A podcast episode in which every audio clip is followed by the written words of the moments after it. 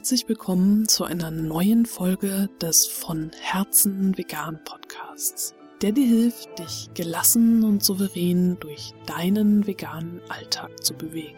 Ich bin Stefanie und ich möchte in dieser Folge über die innere Haltung sprechen.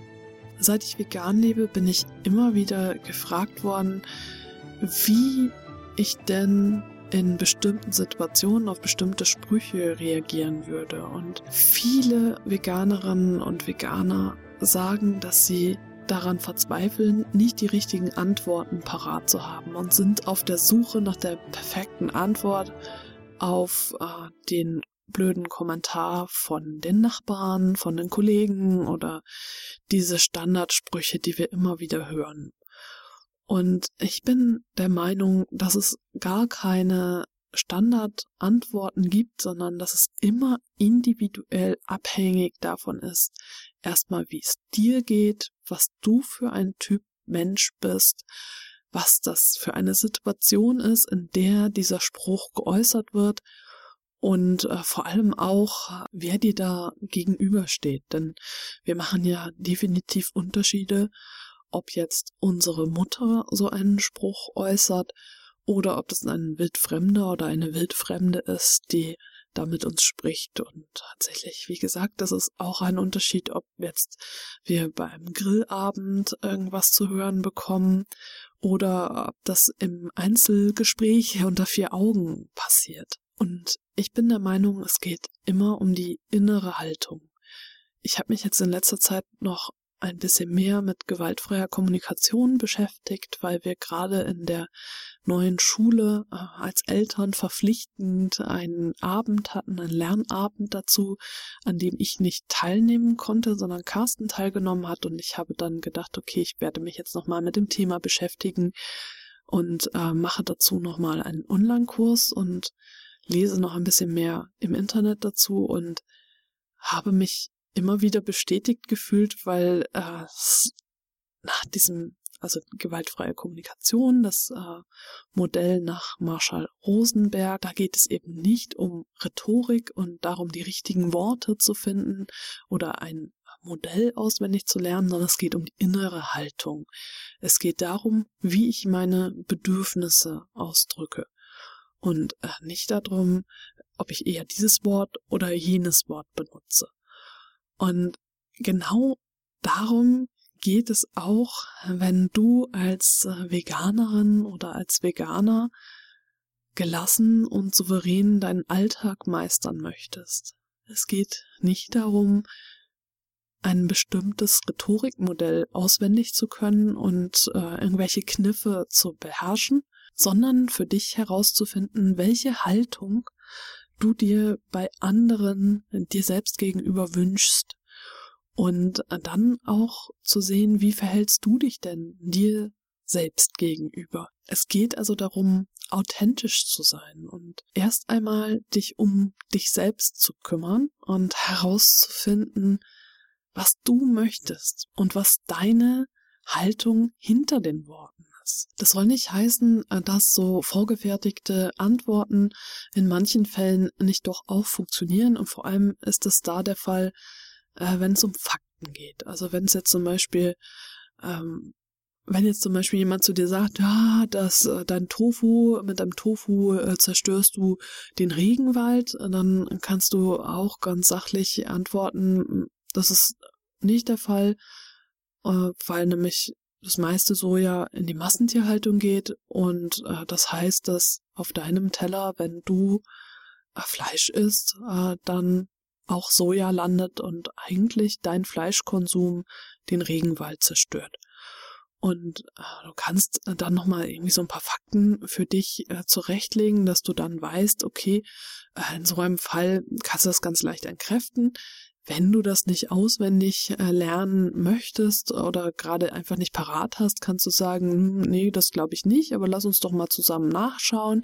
Und dann hast du bestimmt irgendwo Zugriff auf ein Smartphone oder irgendwie aufs Internet und kannst dann mal in der Suchmaschine deiner Wahl nach äh, diesen Prozentzahlen gucken und äh, dann gemeinsam schauen und sagen, okay, ich guck mal hier so und so äh, Soja für Tofu ist äh, definitiv äh, ein sehr geringer Anteil und das meiste, 80 Prozent, geht auf jeden Fall für die Massentierhaltung drauf.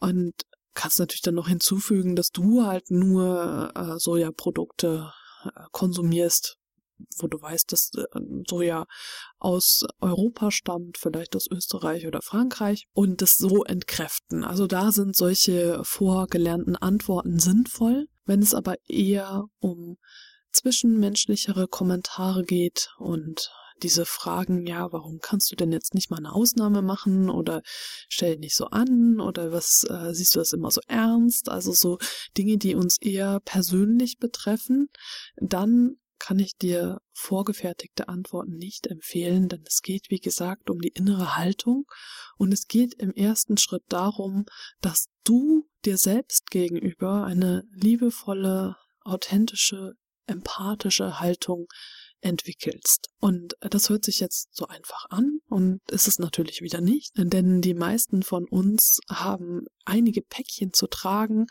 die sie erst einmal bearbeiten müssen, bevor sie wirklich ihren Emotionen begegnen können. Und viele von uns mussten abstumpfen, mussten sich verstellen, um überhaupt überleben zu können, was äh, nicht immer den der Familie geschuldet ist, sondern vor allem eben auch dem Umfeld in der Schule und dem Schulsystem, das wir durchlaufen haben. Und je nachdem, was für ein Typ Mensch wir sind, konnten wir das besser wegstecken und weniger gut wegstecken. In jedem Fall hat uns die Schule aber nachhaltig geprägt und wir laufen alle mit dieser Prägung herum und es ist sehr schwer und anstrengend und herausfordernd, das wieder abzulegen und diesen liebevollen Blick auf sich selbst zu lernen. Denn wir haben mitbekommen, die meisten von uns, ich will das nicht insofern verallgemeinern, ich denke, es gibt tatsächlich Menschen, die Ausnahmen, die anders aufgewachsen sind, die liebevoller aufgewachsen sind und mehr Bestärkung bekommen haben. Die meisten von uns werden gehört haben, dass Eigenlob stinkt und dass wir uns eben nicht um uns selbst kümmern sollen, sondern dass das selbstsüchtig ist und äh, egoistisch und dass wir möglichst uns selbst zurückstellen und äh, uns und unseren Bedürfnissen keinen hohen Stellenwert einräumen. Genau das ist jetzt das Problem, über das wir stolpern und wo wir uns stark verstrickt haben, weil es nämlich enorm wichtig ist, die eigenen Bedürfnisse wahrzunehmen, um überhaupt äh, authentisch kommunizieren zu können. Und das ist auch die Grundlage der gewaltfreien Kommunikation, dass wir unsere eigenen Bedürfnisse wahrnehmen und kommunizieren lernen. Aus eigener Erfahrung weiß ich, dass es ein langer Weg sein kann und dass es auch ein harter Weg sein kann und dass es definitiv ein lebenslanges Lernen bedeutet, dass es aber leichter wird, wenn wir überhaupt mal den ersten Schritt machen. Ich kann dir sagen, es geht überhaupt gar nicht um Egoismus oder egozentrisch sein oder ähm, ja andere vernachlässigen, sondern diese liebevolle Haltung uns selbst gegenüber und das Berücksichtigen unserer eigenen Bedürfnisse ist die Grundlage dafür, dass wir anderen erst helfen können und dass wir unsere Energie frei entfalten können. Und damit meine ich jetzt unsere körperliche Energie, die wir zur Verfügung haben, um unsere Bedürfnisse zu verfolgen und unsere Projekte zu verfolgen, unsere Wünsche und was uns antreibt